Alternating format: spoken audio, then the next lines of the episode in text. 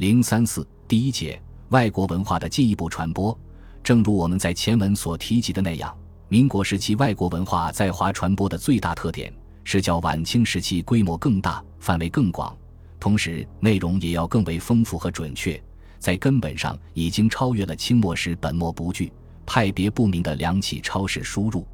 就传播的主体而言，中国留学生发挥的作用也越来越大，尤其是欧美留学生。